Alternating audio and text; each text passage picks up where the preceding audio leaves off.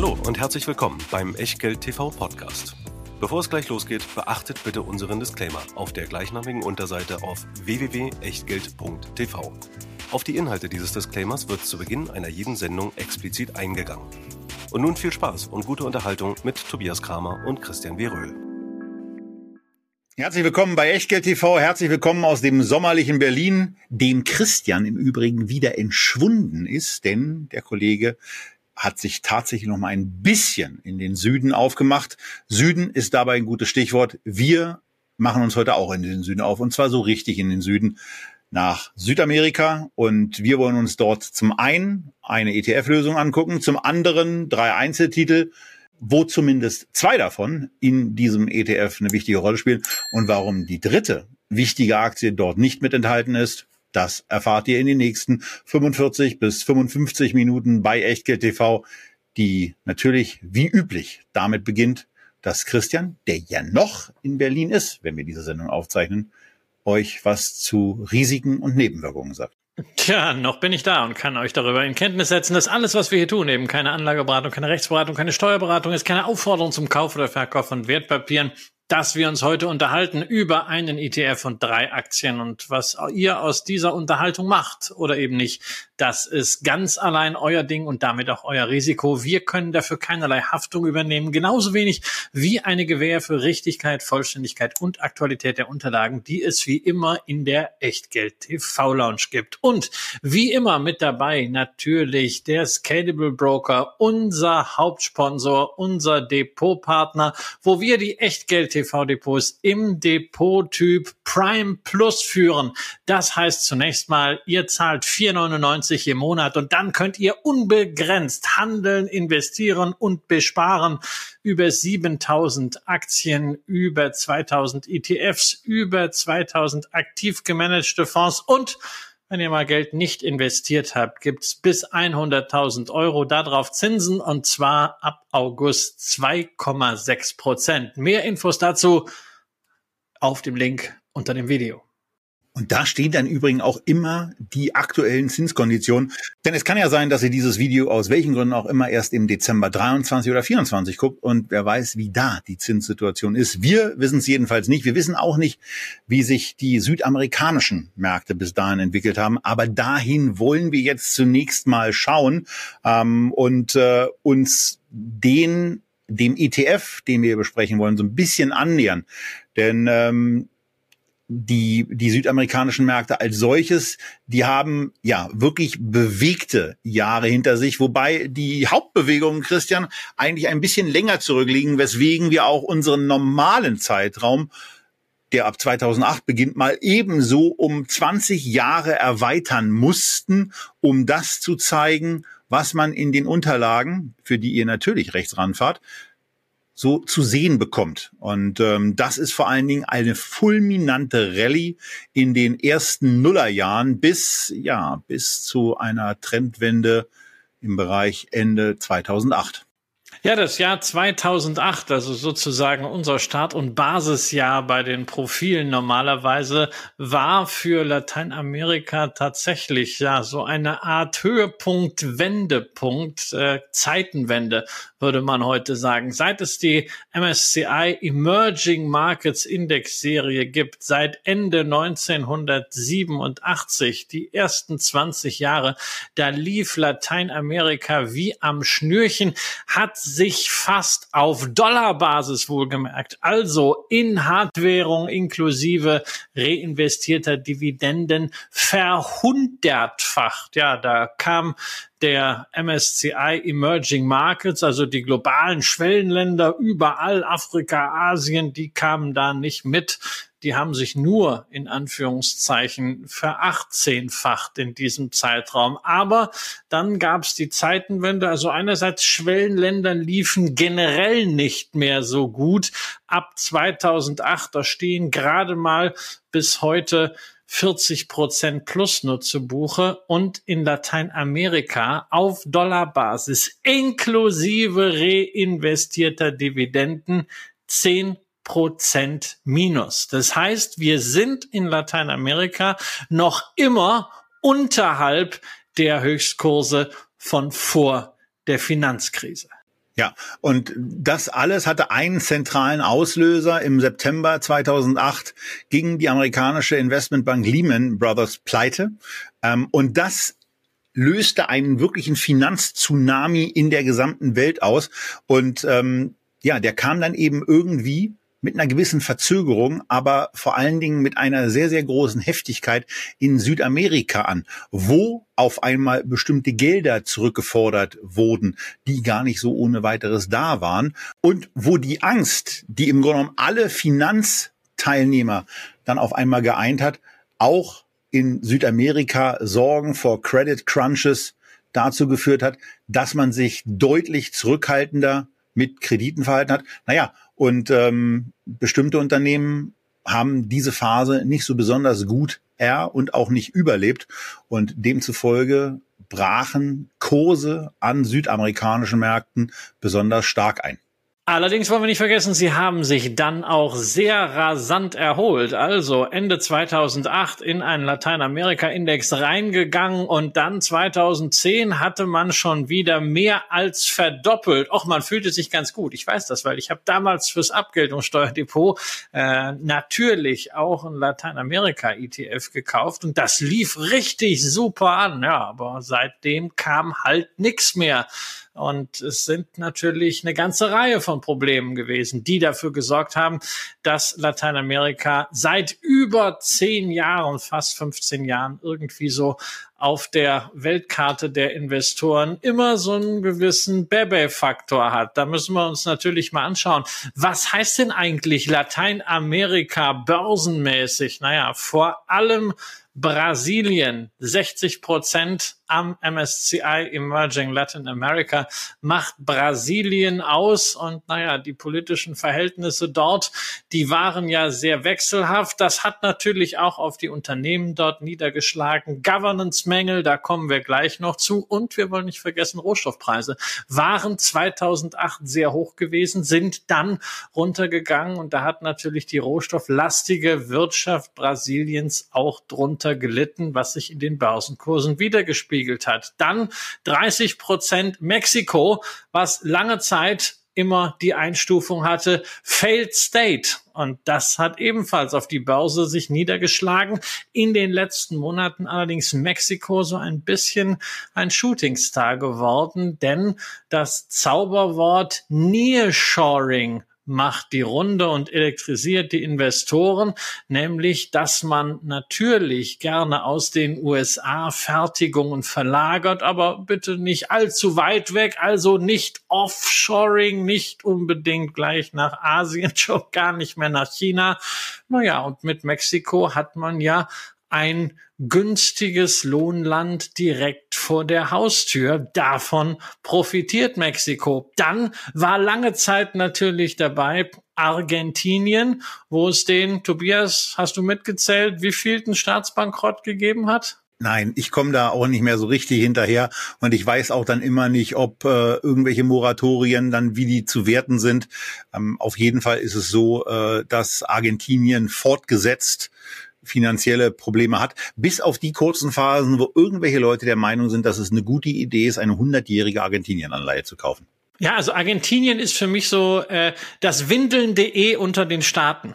Ja, der Windeln.de, diese Firma, die hat es auch immer wieder geschafft, irgendwo nochmal Geld zu bekommen. Und das Tolle ist ja anders als Unternehmen, wenn die ihr Geld äh, ausgegeben haben, dann gehen die irgendwann, wenn sie kein neues bekommen, pleite. Ja, Länder hören ja nicht auf zu existieren. Also Argentinien gibt's immer noch, allerdings nicht im MSCI Emerging Latin. Äh, es ist nämlich nicht mehr als Emerging Market klassifiziert seit 2021, seit Kapitalverkehrskontrollen in Kraft getreten sind. Argentinien ist aber auch nicht die Stufe drunter, also nicht Frontier Market, sondern es ist sozusagen Stand-alone Market, quasi außer Konkurrenz, wird noch ein Index berechnet, aber es spielt im Universum, in der Systematik von MSCI keine Rolle mehr. Jetzt hatten wir eben 60 Prozent Brasilien, 30 Prozent Mexiko. Was bleibt noch? Naja, es bleiben Chile, Peru und Kolumbien. Übrigens Länder, auf die man in den USA sogar eigene ETFs kaufen kann. Das geht in Deutschland zumindest USITS-konform nicht. Braucht man aber nicht. Diese drei Länder teilen sich immerhin zehn Prozent. Also wir reden im Grunde über zwei Schwergewichte, über Brasilien und Mexiko und irgendwie eingedenk so ein bisschen Argentinien. Zumindest kommen wir da ganz am Ende drauf. Na, vor allen Dingen sieht man bei Argentinien ja noch eins, ne? Timing is a bitch ist ja ein Mantra von Christian und man kann relativ gut an dem Chart erkennen, dass das hier wirklich richtig bitchy war. Denn wenn man sich mal so in dem Zeitraum ab den Corona-Tiefs anguckt, was sich eigentlich richtig gut entwickelt hat, dann ist es eben in erster Linie mal Argentinien, wo sich die Aktienmärkte, und zwar bitte in Dollar gerechnet, vervierfacht haben, wo sich der mexikanische Aktienmarkt mehr als verdoppelt hat und da dröppelt Brasilien quasi mit einer Steigerung von etwa 75 Prozent so ein bisschen hinterher. Also vor dem Hintergrund ist es eben sehr bedauerlich, dass Argentinien zu einer Klasse für sich geworden ist, wenn man so will, und hier nicht Bestandteil in dem ETF ist, den wir euch gleich vorstellen werden. Wobei natürlich Argentinien auch nach wie vor handelbar ist. Auch nicht über einen USITS-ETF, aber in den USA gibt es tatsächlich einen Global X MSCI Argentina ETF und der hat natürlich in den letzten zwölf Monaten kräftig zugelegt, 70 Prozent. Und es werden aber auch an deutschen Börsen argentinische Einzelaktien gehandelt. Wer also da unbedingt mitspielen will, kann das machen. Wir wollen ein bisschen eher mal den Blick fürs Ganze schärfen und nochmal so ein paar Argumente Revue passieren lassen, warum es sich lohnen könnte, jetzt wieder auf Lateinamerika als Anlageregion zu schauen. Ein Thema hatten wir schon, Nearshoring, ganz klares Argument. Zweites Thema Rohstoffe, sehr, sehr rohstoffreiche Region, sowohl wenn wir über Öl als auch insbesondere über Metalle sprechen, also alles, was mit Energiewende, mit Mobilitätswende zu tun hat, braucht eben seltene Erden, braucht Basismetalle, die kann Lateinamerika liefern. Deswegen ist es natürlich gerade für uns westliche Demokratien ein sehr, sehr spannendes Land, selbst wenn wir natürlich immer auch dahin gucken, was denn so zwischen insbesondere Brasilien und China läuft an der Währungsfront. Drittes wesentliches Thema, günstige Demografie. Wir haben eine quasi idealtypische Alterspyramide, vor allem in Brasilien. Das heißt, junge, erwerbstätige Menschen und dazu äh, auch ein gewisser Hunger auf gesellschaftlichen Aufstieg, trotz allen politischen Problemen. Und viertens, ja, ein Thema, was äh, natürlich Tobias dann auch sehr umtreibt, die Bewertung dort unten. Denn nachdem die Aktien so lange seitwärts gelaufen sind, gibt es da ein erhebliches Bewertungsgefälle. Das gibt's ja sowieso schon zwischen der Welt insgesamt und den Schwellenländern, aber zwischen Schwellenländern und Lateinamerika ist das noch mal stärker. Um es mal in Zahlen von MSCI zu sagen, basierend auf den Gewinnschätzungen für die nächsten zwölf Monate. Da kommt der MSCI Acqui, also der All Country World Index mit allen Industrie- und Schwellenländern auf ein KGV von 16,3. Der MSCI Emerging Markets, also nur die Schwellenländer, kommt auf ein KGV von 12 und Lateinamerika auf ein KGV von 8,7. Also, Tobias, nennen wir das jetzt hier Kramer Long bei diesen Fonds? Ja, also es war in der Tat so, dass ich, dass ich dann bei der Vorbereitung auch äh, sehr überrascht dahin geguckt habe, weil ich das bei bestimmten Betrachtungen von Einzelmärkten irgendwie nicht so mitbekommen habe. Da äh, muss man dann eben auch gucken, was liegt in diesem Portfolio eigentlich alles drin. Und das machen wir auch gleich. Wir stellen euch auch zwei Aktien aus dem äh, Portfolio des MSCI Emerging Markets Latin America ETF vor. Langer Name, da muss man zwischenzeitlich echt mal Lust holen. Ähm, wollen euch aber ansonsten äh, erstmal dieses, dieses Produkt als solches dann auch ein bisschen vorstellen, beziehungsweise diesen Index müssen wir hier eher sagen, weil das Produkt ist so ein bisschen äh, zweigeteilt hier zu erklären. Und zwar aus einem Grund. Der Amundi ETF, der ist noch gar nicht so richtig alt. Den gibt's noch nicht so richtig lange. Deswegen seht ihr bei der Was wurde aus 100 Euro Wertentwicklung auch einen anderen MSCI Emerging Markets Latin America ETF, nämlich den von iShares. Den wollen wir euch hier aber deswegen nicht vorstellen, weil er an einer Stelle ähm, etwas brutal anders macht als der Amundi, nämlich euch mit Geld zu belasten. Die Gesamtkostenquote beim Amundi liegt bei 0,2 Prozent, während sie beim gleichen iShares-Produkt bei 0,74 Prozent liegt. Ich bin mir ja verhältnismäßig sicher, dass iShares da irgendwie ein bisschen nachsteuern wird, weil Konkurrenz belebt ja das Geschäft. Aber noch haben sie es offensichtlich nicht getan. Ähm, und Amundi ist es gelungen, hier schon mal knapp 400 Millionen Euro einzusammeln in ein Produkt, was in der Tat mit extrem günstigen Bewertungsparametern aufweist, Christian. Und dann kommt ja noch was Zweites dazu, denn mit 8,6 Prozent ist die Dividendenrendite etwas, was dir als Dividendenjäger zumindest ein gewisses Lächeln auf die Lippen bringen könnte, oder? Du winkst nein, abwehrend? Nein, nein, ich krieg, da kriege ich Angst. Also erstmal, also bei diesem Begriff Dividendenjäger, da kriege ich so leicht rote Punkte. Das sieht man nur nicht wegen dem Make-up, ja. So, also das Dividendenjagen, das hat ja so was Krampfhaftes. Also ich nutze ja Dividenden ganz gern, um Qualitätsunternehmen zu finden und dass sie dann noch ausgezahlt werden. Das ist eine sehr, sehr erfreuliche Begleiterscheinung. Aber so mit der Flinte, äh, durch den Börsensaal zu gehen und dann überall so die Dividenden abzuschießen. Naja, das ist so eine Renditefokussierung, das wird schwierig und also bei 8,6 Prozent Dividendenrendite, das kommt ja in der Regel dadurch zustande, äh, dass die Indexanbieter die Indexdividenden der letzten zwölf Monate durch den aktuellen Indexstand teilen.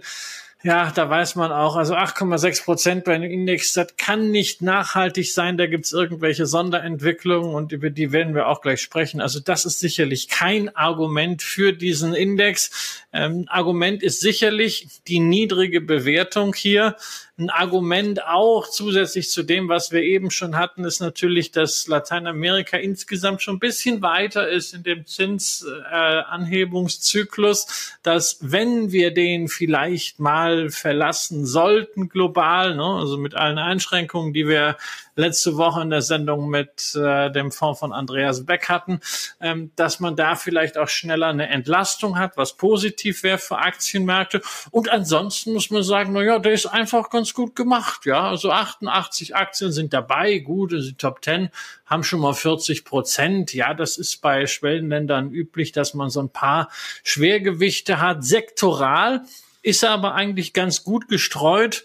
25 Prozent leichtes Übergewicht bei der Finanzbranche, aber Finanzen ist ja für ein Schwellenland auch ein Infrastrukturthema und naja, also 25 Prozent im Finanzbereich ist jetzt auch nicht so viel.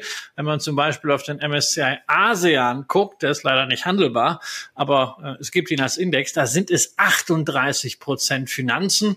Also so viel haben wir hier nicht. Und das Ganze wird gut abgerundet hier durch starke Anteile in den besagten Grundstoffen, also Rohstoffen und im Basiskonsum mit 18 beziehungsweise 17 Prozent. Also das ist eigentlich eine runde Sache, so wie man sich einen Regionen-ETF, der ja kein Kerninvestment ist, sondern ein Satellit für denjenigen, der sagt, ich kaufe mir nicht einfach einen FTSE oder MSCI Emerging Market, sondern ich mache mir das selber so, wie wir es mal gezeigt haben, zum Beispiel mit unserem Chili-Konzept. Und dafür ist es ein gutes Produkt. Ansonsten ist noch zu sagen, ähm, dass natürlich auch in diesem ETF das sich wiederfindet, was wir schon äh, beim Austausch über den MSCI Emerging Markets Latin America Index euch gezeigt haben, dass der nämlich seinen Höhepunkt so im Bereich Ende 2008 gefunden hat. Und das hat relativ brutale Auswirkungen auf etwas, äh, wohin wir ja auch regelmäßig unseren Blick richten, nämlich wie die Wertentwicklung eigentlich so aussieht. 17,5 Prozent ja, äh, ab Januar 2008 ist das das Ergebnis. Das entspricht einer äh, annualisierten Rendite von einem klitzekleinen Prozent.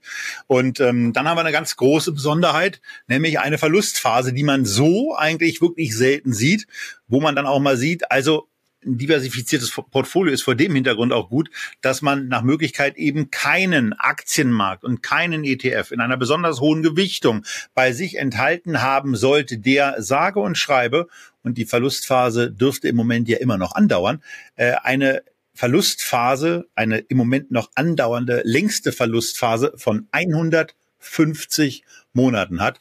Das ähm, hatten wir, glaube ich, hier bei allen unseren Echtgeld-TV-Sendungen noch nicht.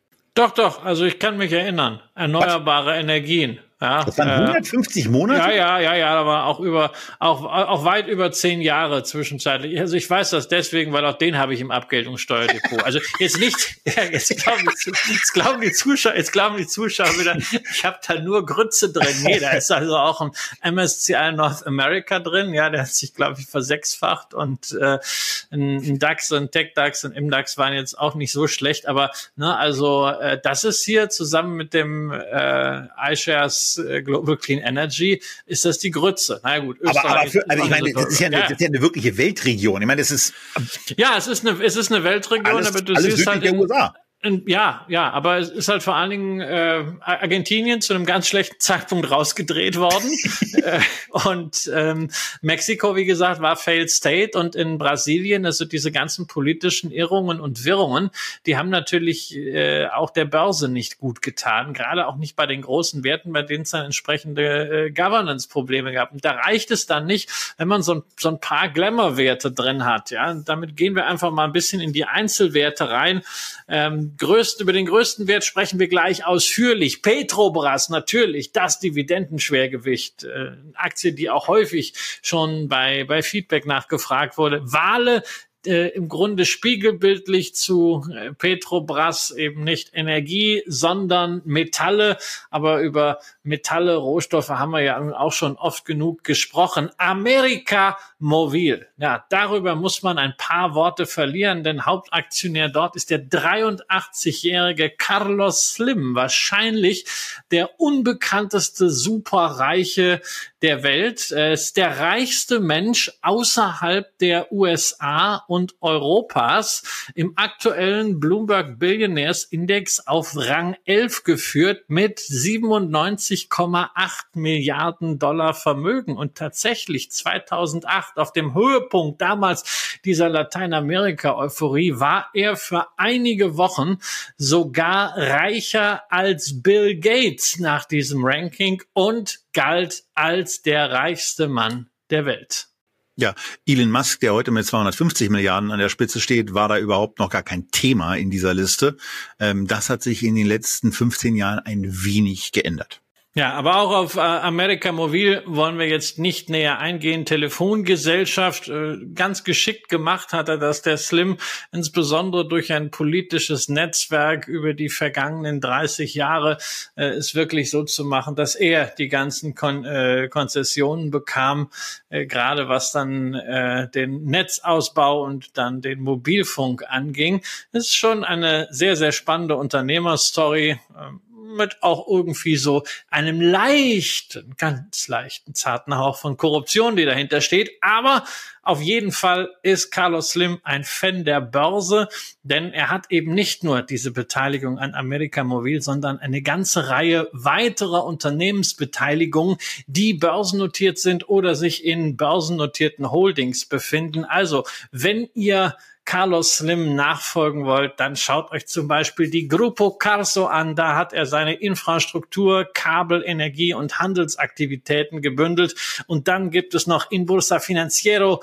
Da sind seine Finanzdienstleistungsaktivitäten drin. Und beide Aktien werden tatsächlich auch in Deutschland gehandelt. Also nur für diejenigen, die gerne so Milliardärsaktien kaufen. Und wenn das interessant ist für euch, dass wir da nochmal reingehen und vielleicht auch, nachdem wir ja letzte Woche mal bei äh, Bill Ackman geschaut haben, wie man sich an dem beteiligen kann, nochmal so ein paar reiche Leute unter die Lupe nehmen, dann schreibt uns das unten drunter. Thema Finanzen, ja, Banken haben wir dann auch nochmal Itao, Unibanco und Banco Bradesco.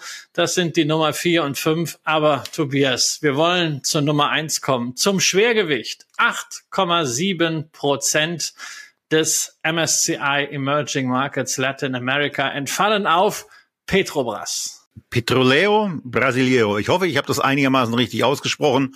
Und ähm, das ist eben das Unternehmen, was an der Position einsteht. Ein großes, ein großes Energieunternehmen mit Sitz in Brasilien. Das ist auch übrigens etwas, was Christian ja mal sehr schätzt, äh, von der brasilianischen Regierung äh, kontrolliert wird. Es geht vor allen Dingen um Exploration, Förderung von Öl und Gas in brasilianischen äh, Offshore-Feldern.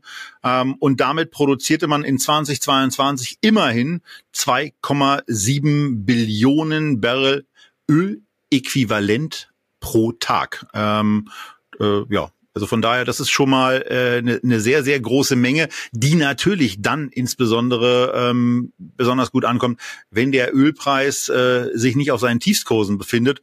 Und das Jahr 22 war sicherlich nicht das schlechteste Rohstoffjahr. Nee, also äh, um das auch mal einzuordnen, ja, also gemessen am Umsatz 2022, 124 Milliarden Dollar, ähm, ist äh, Petrobras immerhin die Nummer 14 unter den weltweiten Öl- und Gasgesellschaften, etwa halb so groß wie ExxonMobil und immerhin auch ein Viertel von Saudi Aramco. Wir haben es also hier wirklich mit einer dicken Hausnummer zu tun und sowas weckt natürlich Begehrlichkeiten, insbesondere insbesondere auch in der Politik. 50,26 Prozent der Aktien liegen beim brasilianischen Staat. Und wir haben eben schon darüber gesprochen. Da gab es ja bewegte Zeiten. Lula ist jetzt wieder Präsident, war es ja auch schon mal früher, hat zwischenzeitlich im Gefängnis gehockt. Dann gab es auch mal eine Frau, es gab Bolsonaro, es gab ganz viele und sie haben halt alle Petrobras gerne als politischen Büttel missbraucht. Ja, allein unter Bolsonaro gab es sechs CEOs, darunter mal einen ehemaligen Militär. Und seit jetzt Lula Präsident ist, gab es natürlich auch schon wieder eine Umbesetzung. Seit Januar ist ein ehemaliger Senator aus dem Parlament jetzt CEO von Petrobras. Also alles hochpolitisch. Naja, und insofern zusammen mit den ja seit 2008, seit dieser Rohstoff-Euphorie per Saldo gesunkenen Rohstoffpreisen muss man sich nicht darüber wundern, dass die Petrobras-Aktie kräftig auf die Mütze bekommen hat. Wenn ich sage Petrobras Aktie, könnt ihr natürlich jetzt fragen, ja, welche denn? Denn es gibt gleich derer vier. Es gibt eine Stammaktie, eine Vorzugsaktie und für beides gibt es auch aktienvertretende Zertifikate. Am liebsten haben wir natürlich immer vollwertige Aktien. Wir zeigen jetzt hier, weil es insbesondere auch darum geht, die Dividenden ordentlich zu dokumentieren, und äh, den äh, liquidesten äh, Wert zu nehmen. Wir zeigen hier die im internationalen Handel gebräuchlichen ADRs der Stammaktie, die in New York unter dem Kürzel PBR gehandelt wird. Ihr könnt aber bei Scalable tatsächlich alle vier Aktientypen bekommen. Und naja, wenn wir auf diesen ADR gucken, jetzt in Dollar von 70 auf unter 10 gefallen und seit 2018 haben wir jetzt eine Stabilisierung zwischen 10 und 15 Dollar, aber eben auch nicht mehr. Tobias, das Entscheidende hier ist nicht der Kurs, gerade in den letzten Jahren. Das Entscheidende an dieser Aktie ist die Dividende. Ja, weil die sind immens gewesen. Das haben wir hier mal in der Zusammenfassung ab dem Jahr 2018 zusammengefasst. Da seht ihr nämlich erstmal gar nichts, äh, bis es 2021 so ein bisschen anfängt loszugehen.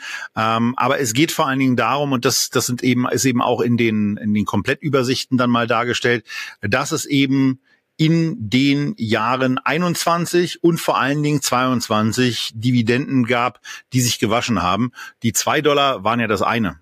Ähm, aber die knapp 6,50 Dollar, die es dann äh, umgerechnet auf dieses ADR im Jahr und für das Jahr 22 gab, die sind dann eben schon ein Kracher. Und wie es dann nach diesen 6,45 in den nächsten Monaten weitergeht, das weiß natürlich keiner so genau. Bei den Analysten ist es auch so, dass die zumindest von einigermaßen spürbaren Rückgängen sowohl beim Gewinn pro Aktie, der lag in 22 bei Petrobras bei 5,62.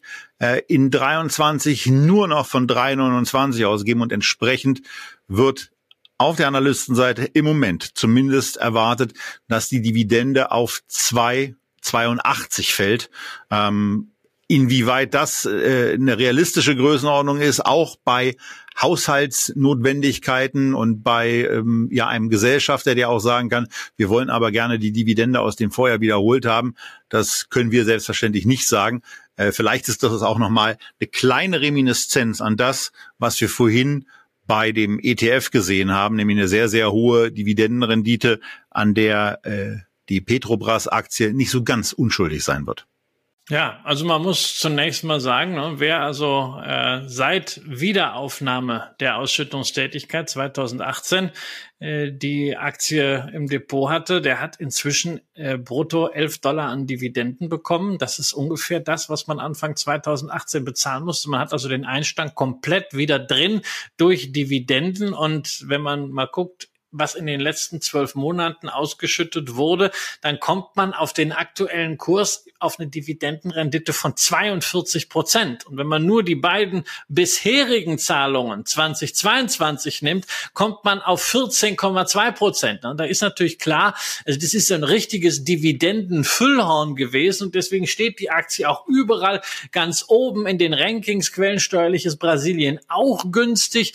Insofern, ja, kann ich schon nachvollziehen, dass viele sagen, wow, das ist mein Renditebringer. Ja, großartig. Aber da muss ich sagen, der CEO hat ja eine sehr deutliche Position, gerade letzte Woche dazu wieder bezogen, was Dividende angeht, nämlich bei der Vorstellung der neuen Investitionspläne hat er gesagt, wir brauchen eine realistischere Dividendenpolitik und Aktionäre sollten sich nicht an Blockbuster-Dividenden gewöhnen. Also eindeutige Vorbereitung darauf, die Dividenden werden geringer ausfallen. Das werden sie sowieso, weil der Ölpreis natürlich gegenüber 2021, 2022 runtergegangen ist. Aber zum anderen auch braucht eben Petrobras Geld, um zu investieren. Bis 2027 will man insgesamt 80 Milliarden Dollar investieren. Ja, natürlich, so ein bisschen auch, ne, weil es macht sich ja ganz gut für Investoren in so grüne Geschichten, erneuerbare Energien, aber vor allen Dingen in die Offshore-Ölexploration, die Pre-Salt-Felder vor der Küste. Da hat man jetzt wieder in der Nähe der Amazonas-Mündung ein Feld aufgetan. Da gibt es noch keine Genehmigung der Umweltbehörden für, aber der CEO von Petrobras sagte letzte Woche, wir gehen davon aus, dass wir die Lizenz früher oder später erhalten werden.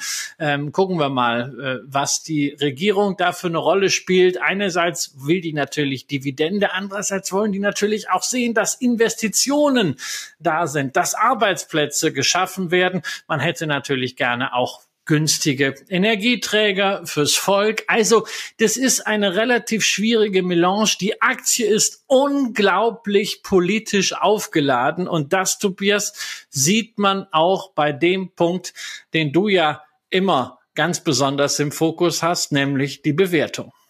Ja, also bewertungstechnisch ist die Aktie ähm, natürlich eigentlich ein Witz. Ne? Also ein Vierer KGV bezogen auf das, was für 23 erwartet wird, äh, da kann man ja nicht ernsthaft sagen, dass sie teuer ist. Äh, wenn man, wenn man sich auch den für 2025 erwarteten Gewinn ähm, anschaut, der wird bei 2,50 Dollar gesehen, äh, dann, dann sind wir da eben auch äh, unterhalb der sechs Wobei ehrlicherweise, also für Dezember 25 irgendwas bei Petrobras zu schätzen, das würde auch selbst ich als absolut schwachsinnig bezeichnen, weil also Ölpreise sind ja mit das am schlechtesten zu prognostizierende, äh, was es überhaupt nur gibt. Also von daher äh, macht man da wahrscheinlich am besten, dass man, äh, dass man sich vielleicht einfach mal darum gar nicht so sehr schert, sondern einfach mal die Frage stellt, wie nachhaltig ist eigentlich diese Produktion aufgestellt, weil die den, den Ölpreis als Inputvariable, den werden wir hier nicht ansatzweise äh, kompetent in irgendeiner Form herleiten können. Ähm, äh, von daher muss man natürlich auch die extreme Unsicherheit bei den Gewinnschätzungen hier einfach sehen oder auch der Umsatzschätzung sehen, äh, die natürlich auch davon abhängig sind, nicht nur was gefördert wird, sondern was dann eben auch am Weltmarkt für dieses Öl realisiert werden kann. Aber es wird auch ganz kurzfristig keine Welt ohne Öl geben. Also es wird weiterhin notwendig sein, dass dieses äh, schwarze Gold ähm, weiterhin gefördert wird, weiterhin produziert wird, weiterhin raffiniert wird, weiterhin verschifft oder in Pipelines äh, irgendwie in der Gegend rumgeschickt wird. Und ähm, äh, vor dem Hintergrund, ja, ist es eben so, dass dieses Unternehmen mit äh, ganz großer Wahrscheinlichkeit uns auch noch längere Zeit begleiten wird.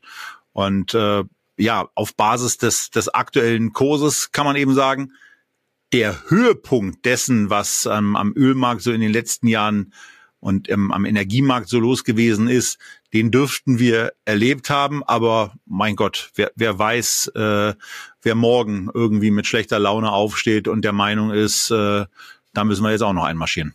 Tja, ist ja alles richtig, ja. Ich glaube ja auch daran, dass wir weiterhin Jetzt, ich, ich höre ein Aber. In, in, Öl investieren können, ja, und wir werden es noch lange brauchen und die Free Cashflow Renditen insgesamt in der Ölindustrie sind hochinteressant und das wird sich vielleicht nicht in Kurszuwächsen niederschlagen, aber wenn das beim Aktionär in Form von Dividenden ankommt, ist auch fein. Aber warum? Warum unbedingt eine Petrobras? Ja, jetzt hast du gesagt, ja, ist total günstig. Kann ich nachvollziehen und äh, diesen Fehler oder dieses Problem, Ölpreise zu schätzen, damit Gewinne zu schätzen, das haben wir ja bei allen Ölgesellschaften. Deswegen gehen wir mal davon aus, dass die Analysten ungefähr die Basis bei allen Ölgesellschaften gleich schätzen. Deswegen gucken wir auf die Schätzung für ExxonMobil, die große westliche Ölgesellschaft.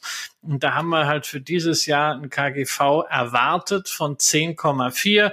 Wenn wir jetzt gucken auf Enterprise Value versus Free Cash Flow, haben wir 7,2. Das war bei Petrobras 2,9. Und dann sehen wir, naja, also wir haben so ungefähr 60 Prozent Discount, 60 Prozent Preisabschlag. Und wenn wir jetzt einfach mal in die letzten fünf, sechs Jahre gucken und eine Petrobras inklusive der Dividenden in Dollar laufen lassen gegen eine Exxon inklusive der Dividenden in Dollar, dann stellen wir fest, so seit Anfang 2018, die haben sich regelmäßig berührt, die beiden Wertentwicklungen, nämlich 2020 zuletzt, Anfang 2023, natürlich Petrobras als Emerging Markets Aktie immer ein bisschen volatiler, aber wenn ich die letzten sechs Wochen, wo Petrobras noch mal ein bisschen zugelegt hat, stärker ähm, rauslasse, da muss ich sagen, dass ich ja für das politische Risiko, das ich hier mit einer Petrobras übernehme, für das Risiko, dass ich eine Gesellschaft habe, die ein staatlicher Büttel ist, keinerlei Entschädigung bekommen habe seit 2018. Die Wertentwicklung war lange Zeit identisch schlechter, nur mit höheren Schwankungen. Deswegen muss jedem klar sein, wer hier bei Petrobras investiert, der investiert nicht nur da rein, dass er sagt, hey, Öl wollen wir uns natürlich von lösen. Kann ja auch gar nicht anders sein. Kann doch nicht ernsthaft der Sinn sein, dass wir irgendwas abfackeln, da steigt schwarzer Rauch rauf und dann sagen wir, oh ja, das ist aber toll, so wollen wir äh, unsere äh, Energiezukunft gestalten. Nee, aber wir kommen davon nicht so schnell weg. Ja, ähm, das ist klar. Aber wenn du das nicht mit einem Ölindex machst oder nicht mit Exxon, sondern mit Petrobras spekulierst du gleichzeitig darauf, dass dieser politische Discount sich irgendwie auflöst. Am besten irgendwie vielleicht noch von 60 auf 30 Prozent sich reduziert. Und dafür, ganz offen, fehlt mir die Fantasie, dass das passiert. Insofern ist die Aktie für mich kein Investment, obwohl ich in Öl investiere, aber dann eben mit einer ExxonMobil, mit einer Equinor oder auch mit entsprechenden Zulieferern oder Teilen der Wertschöpfungskette wie eine Philips 66. Ja, für mich selber ist es auch kein Investment, nicht so sehr ähm, äh, aus den aus den Gründen, dass ich in andere Ölwerte investiere. Das ist ein Segment, was bei mir ja quasi gar nicht abgedeckt ist. Ich muss daran auch nicht unbedingt was ändern und wenn ihr das anders seht, ist euer natürlich gutes Recht, macht das. Ähm, aber an der Stelle sage ich, jeder wie er mag. Ich mag diese, diese Unternehmen nicht ähm, aus ganz vielfältigen Gründen und brauche sie vor dem Hintergrund eben auch nicht in meinem Depot.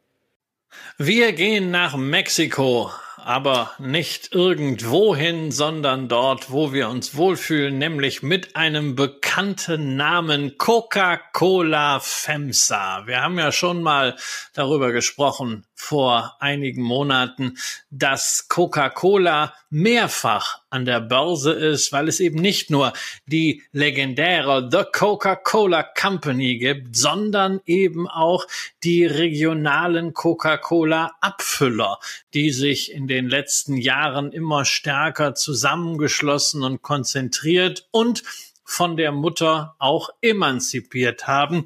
Das war bewusste Entscheidung in Atlanta, um nämlich dieses margenschwache Abfüllgeschäft nicht mehr voll in der Bilanz konsolidieren zu müssen, hat man diese Abspaltungen, diese Fusionen begünstigt. Und einer der ganz großen Spieler in diesem Markt ist eben Coca-Cola FEMSA, der Abfüller für Lateinamerika, genauer genommen für Mexiko, Brasilien, Uruguay, Argentinien und Kolumbien in Volumen gerechnet. Tatsächlich der größte Cola Abfüller der Welt. Und Tobias, anders als ich, trinkst du ja auch noch äh, Cola. Und ich glaube, du hast auch die Coca-Cola-Aktie, ähnlich wie ich, im Depot. Ähm, wäre dieser Abfüller was, was dich reizen könnte? Also zunächst mal bei den Ländern muss ich ja noch ergänzen, dass Panama und Guatemala auch noch mit dabei sind. Das ist zumindest zwei oh, südamerikanische Länder, Entschuldige. Ja, wo, ich, natürlich. wo ich noch, wo ich noch nie war. Ähm, äh, also Panama kann ich kann ich sehr empfehlen. Da war ich schon. Das wird ja vom äh, Schiff, Schiff an, angesteuert. Ja, ich äh, nee, nee, leider nicht. Also die Panama Passage, äh, die fehlt mir noch. Ich war nur äh, in Panama. Ich bin geschwommen im äh, Gatunsee, der die Schleuse äh, speist. Und wir haben natürlich auch die Schleusung am Kanal gesehen. Wir haben 2008 eine Wirtschaftskrise damals gesehen, wie die Schiffe auf Rede lagen vor dem Panama-Kanal, weil es einfach keine Buchung gab. Und wir waren in Panama City, was eine extrem aufregende Stadt mit einer unerwartet interessanten Skyline ist. Ja, also ähm, um, um, um auf die Kernfrage zurückzukommen, ähm, ich werde hier bei Coca-Cola bleiben, äh, einfach deswegen, äh, weil ich mich hier äh, mit den mit den Zahlen wohler fühle, weil ich mich auf den auf den Bewertungsrelationen, wo die Aktie im Moment stehe, äh, zwar nicht komplett unwohl fühle, aber wieder in so, ein, in so eine Situation reinrutsche, äh, wo ich mir, wo ich mir bei Zahlen nicht so ganz sicher bin und wo ich eben auch sage, in dem Moment, wo ich eine Coca-Cola als Aktie habe, die sich ja sehr, sehr geradlinig in den letzten Jahren entwickelt hat, immer mal wieder mit längeren, auch verwundernden Pausen, äh, die beim Blick auf äh, KGV Dividendenrendite dann gar nicht so verwunderlich sind, aber doch mit einem hohen Maß an Kontinuität ähm, vor sich hinsteigen, wenn sie dann eben mal nicht pausieren.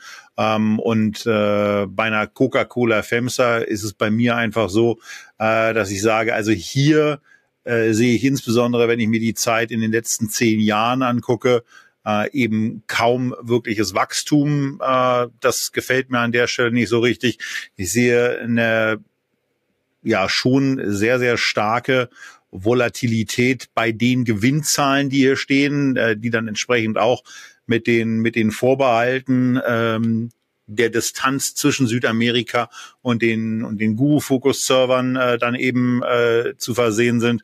Ähm, aber das löst bei mir alles nichts aus, wo ich dann sage, da würde ich jetzt ganz gerne intensiver einsteigen, mir dieses Unternehmen nochmal äh, wirklich verstärkt auch dann angucken wollen vor dem Hintergrund, ob ich diese Coca-Cola FEMSA eventuell zu meinem Portfolio dazu packen äh, würde.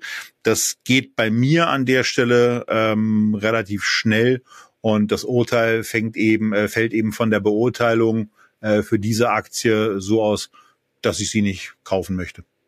Tja, also es ist natürlich auf jeden Fall ein bisschen mehr Musik drin in der Coca-Cola FEMSA als in der Coca-Cola. Ja, nach der Finanzkrise hat sich die Aktie mal innerhalb weniger Jahre vervierfacht, dann bis 2020 geviertelt und jetzt schon wieder verdoppelt. Also da ist eine äh, ordentliche Berg- und Talfahrt drin. Dazu gibt's auch noch Dividenden, wobei die Rendite mit 3,6 Prozent sogar ein bisschen höher ist als bei der Cola äh, der großen Mutter mit drei Prozent. Aber ich bin deiner Meinung, ich kann mich auch hier insbesondere mit der Marge nicht so richtig anfreunden. Äh, EBITDA-Marge 13,7 Prozent ist geringer als bei einem anderen Abfüller, den wir im November letzten Jahres mal in unserer Essen- und Trinken-Sendung vorgestellt hatten und den ich daraufhin gekauft habe, nämlich den europäischen Abfüller Coca-Cola Euro Pacific Partners. Die schaffen eine Marge von 16,8 Prozent, äh, also deutlich besser und haben diese Marge anders als Coca-Cola FEMSA auch halten können und sind überdies vom KGV her sogar ein bisschen günstiger. Also insofern, weil ich ja weiß, dass einige gerade unter den Dividendenjägern von euch diese Coca-Cola FEMSA schon seit einigen Jahren im Depot haben, dass ihr damit gutes Geld verdient habt, vielleicht so als Anregung mal zu überlegen, die Gewinne aus dem einen Abfüller, nämlich dem mexikanischen, in den anderen, nämlich den europazifischen, zu reinvestieren. Vielleicht ein Tausch, vielleicht mal eine kleine Gewinnmitnahme. Und äh, Tobias hat aber noch einen, denn wir wollen ja noch kurz darüber reden, warum das Ding denn Coca-Cola FEMSA heißt. Denn FEMSA steht für Fomento Económico Mexicano Sociedad Anonyma. Und warum das wichtig ist, das hat Tobias für euch. Ja, zunächst mal äh, kontrolliert die FEMSA eben äh, 56 Prozent der Stimmrechte und 47 Prozent der Anteile. Und ähm, ja, wenn man sich dann mal die auch an der NICE notierten Aktien äh, von FEMSA anguckt, ich wieder, äh, ich verzichte mal auf eine Wiederholung des Ausspruchs der der Namen, das war schon sehr gelungen, was Christian da gemacht hat. Wenn man sich da eben anguckt, dass die Aktie hier bei 108 US-Dollar notiert und ähm, wenn man sich da mal zu Gemüte führt, was da an Gewinnen erwartet wird, dann ist das eben etwas, ja, was in 23 auch von irgendwelchen äh, sprunghaft steigenden Erträgen getrieben zu sein scheint. Aber ein Blick beispielsweise auch in den, in den Topline-Bereich, wo wir uns die Umsätze angucken, die eben dann ähm, in den letzten 15 Jahren sich einfach mal von verdreifacht haben. Und äh, da reden wir dann eben schon darüber, ähm, dass das, dass das schon beeindruckende Zahlen sind. Ja, die Gross Margin ist in dem gleichen Zeitraum etwas zurückgegangen, ähm, aber dafür ist die ist die Nettomarge äh, eben eben auch gestiegen, liegt jetzt bei knapp zehn Prozent. Und das ist etwas, was zunächst mal ganz interessant aussieht.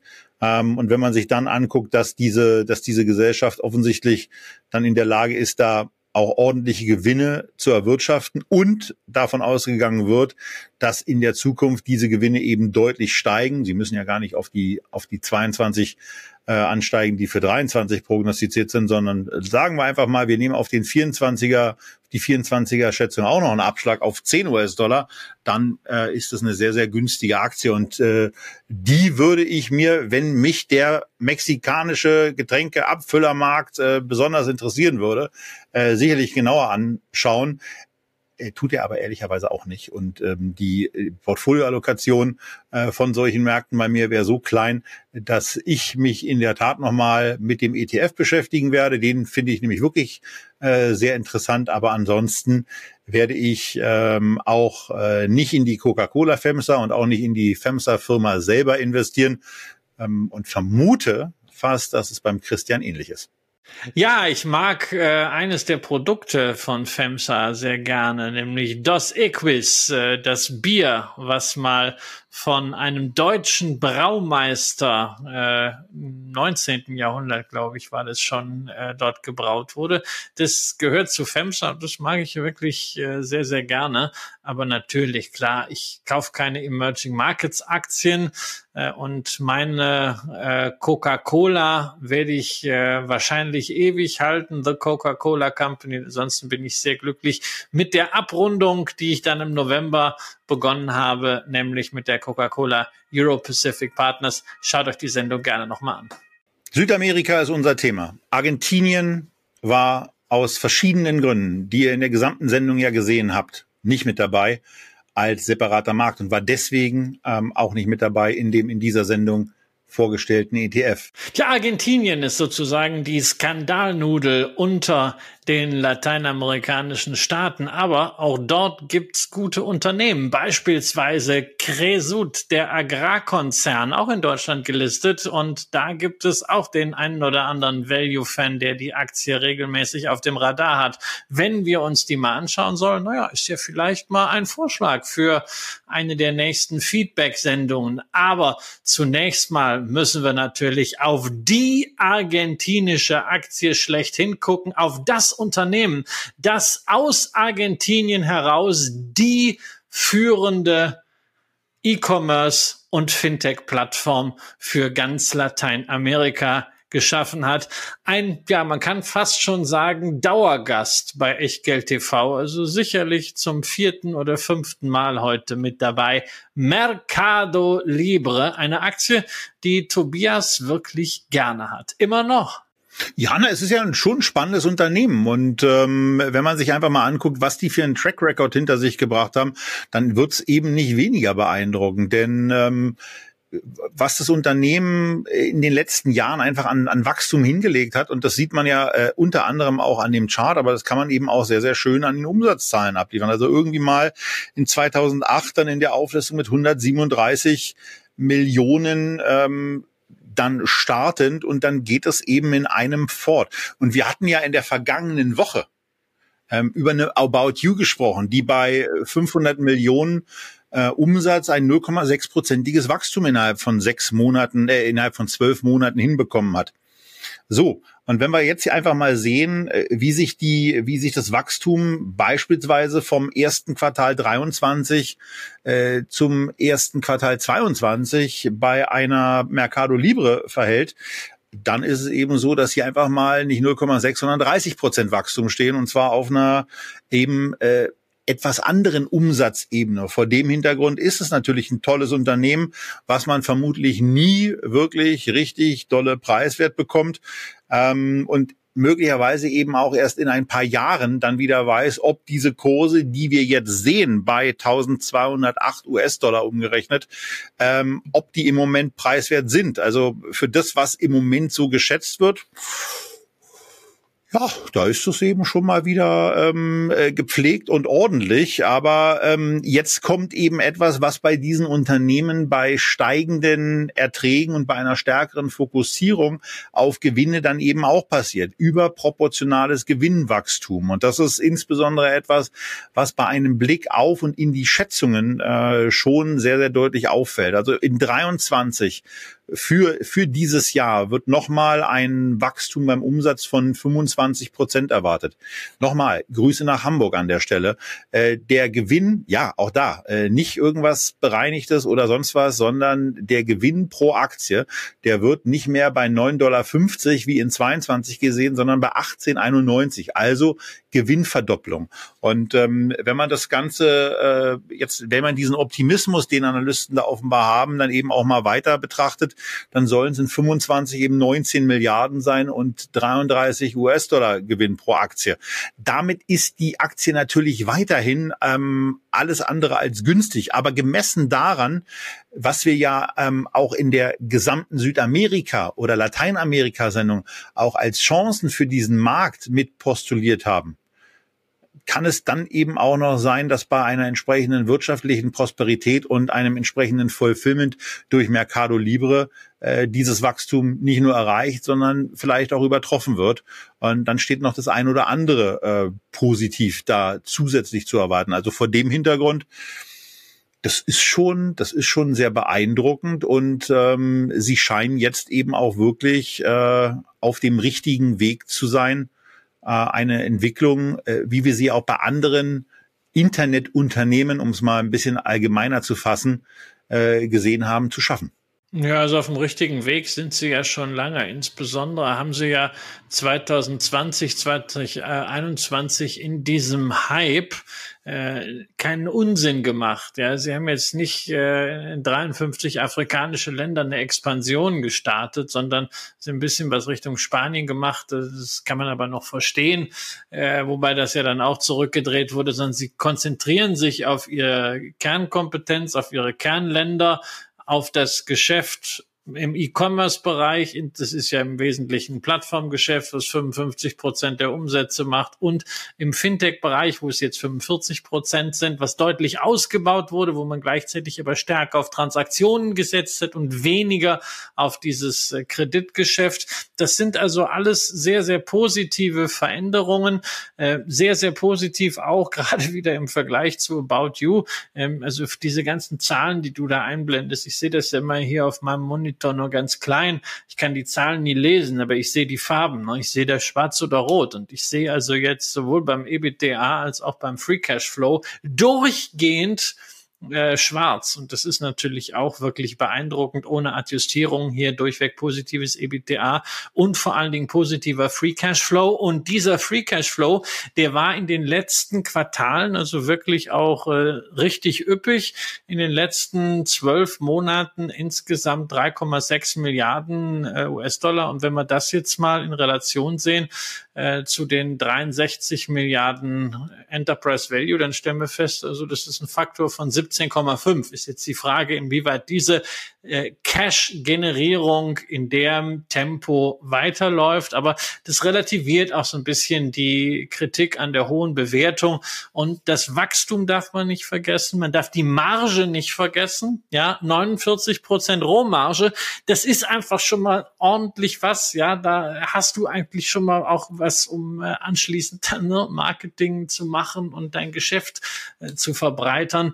Die Marktposition insgesamt äh, 18 lateinamerikanische Länder, Marktführer, über 50 Prozent Umsatzanteil in Brasilien, 25 Prozent Argentinien, 18 Prozent Mexiko.